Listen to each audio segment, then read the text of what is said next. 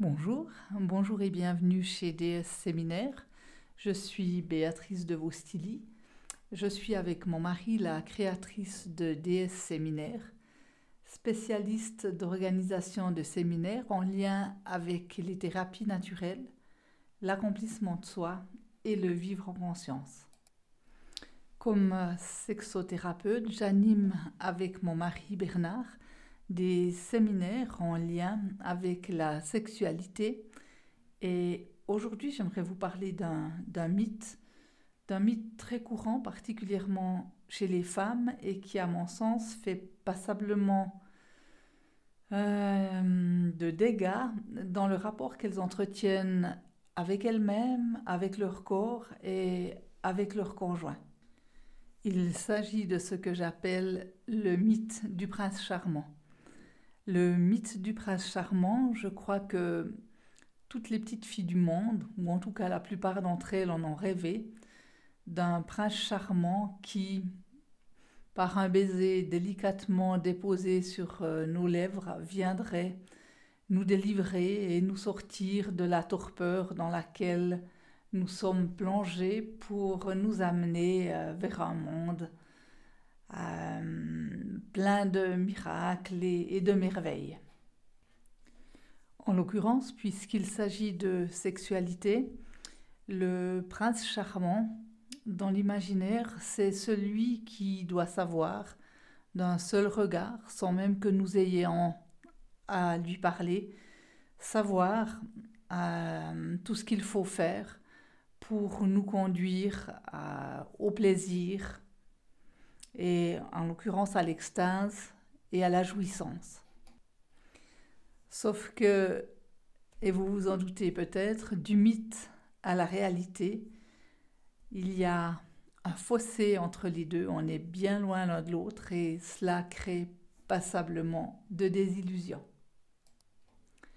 Parmi vos amis et connaissances, vous êtes euh, sans doute nombreux et nombreuses à avoir des femmes qui considèrent qu'elles n'arrivent pas à atteindre leur plénitude extatique ou leur plénitude sexuelle, qu'elles n'arrivent pas à, l'orgasme parce que leurs partenaires, au singulier ou au pluriel, euh, ne savent simplement euh, pas comment s'y prendre et que pour elles et pour de nombreuses femmes, donc, c'est quelque chose qui leur paraît assez inacceptable.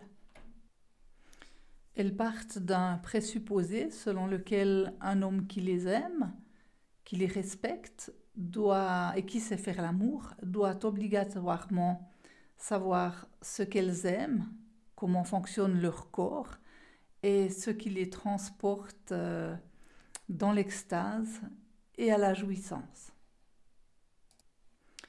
Et du côté des hommes, vous êtes sans doute nombreux à vous dire que dans le fond, les femmes, c'est bien compliqué. Ça attend tout d'un homme et que ça met sur vos épaules une euh, dose de responsabilité qui fait que dans une grande mesure, vous vous sentez parfois perdu. Oui, en tant qu'homme, vous vous sentez perdu parce que vous vous demandez bien ce qui véritablement peut satisfaire pleinement, euh, quelles sont les, techniques, les, astuces euh, qui peuvent euh, conduire d'une façon systématique, automatique, une femme vers son orgasme le plus puissant et sa jouissance la plus inoubliable. C'est d'autant plus vrai que ce qui est vrai un soir ne l'est plus forcément le lendemain. Et que lorsque votre amante ou votre amoureuse vous a dit Écoute, euh, chérie, j'aime beaucoup ceci, j'aime beaucoup cela, et que lors d'une relation suivante, vous vous êtes appliqué avec beaucoup d'attention, beaucoup de bienveillance, beaucoup d'amour, à, reproduire ce qu'elle souhaitait que vous fassiez et puis que bah, ce soir-là, c'est pas du tout ce dont elle a envie et que toute l'attention et, toute la bienveillance dont vous avez fait preuve finalement tombe à plat. Parce que c'est une réalité dans la sexualité, comme dans bien d'autres domaines dans la vie, la vérité d'un jour n'est pas celle de toujours. Et il y a assurément de quoi décontenancer euh, même un homme très très sûr de lui. La vérité, c'est que chacun est responsable de son orgasme et que c'est quelque chose qui n'est pas facilement admissible par toutes et par tous. Être responsable de son orgasme, cela veut dire en priorité apprendre à connaître son corps, être à son écoute, le découvrir constamment, savoir ce que l'on aime, ce que l'on n'aime pas.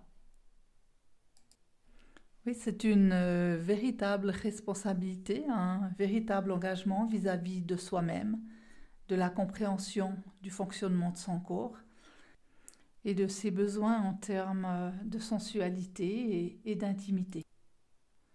Parce que comment espérer qu'un partenaire, d'autant plus sans qu'on lui parle, d'un simple regard, puisse comprendre comment fonctionne euh, notre corps euh, et sache ce qui nous fait plaisir, alors même que soi-même, on ignore tout de son propre corps et de son fonctionnement. Ce n'est simplement pas possible et c'est illusoire de croire qu'un amant qui a déjà du mal à comprendre son propre corps puisse tout comprendre d'une autre. La première démarche pour vivre une sexualité épanouie, sensuelle, riche, nourrissante, c'est donc véritablement d'abandonner ce mythe du prince charmant qui saurait tout pour nous, à notre place, et d'être à l'écoute de son corps. Pour cela, n'hésitez pas à vous renseigner, à, lire, il existe de très bons ouvrages sur le sujet, à, écouter des émissions dédiées à ce genre de thématiques, voire même si le besoin s'en fait sentir, à, consulter un thérapeute. Ça peut parfois être utile. En un mot, cela veut dire prendre votre sexualité à votre charge et de vous y engager avec, euh, avec beaucoup de, de, de persévérance, mais d'enthousiasme aussi. Parce que la sexualité, ça doit rester quelque chose de vivant, de sensuel, d'enthousiasmant, de pétillant.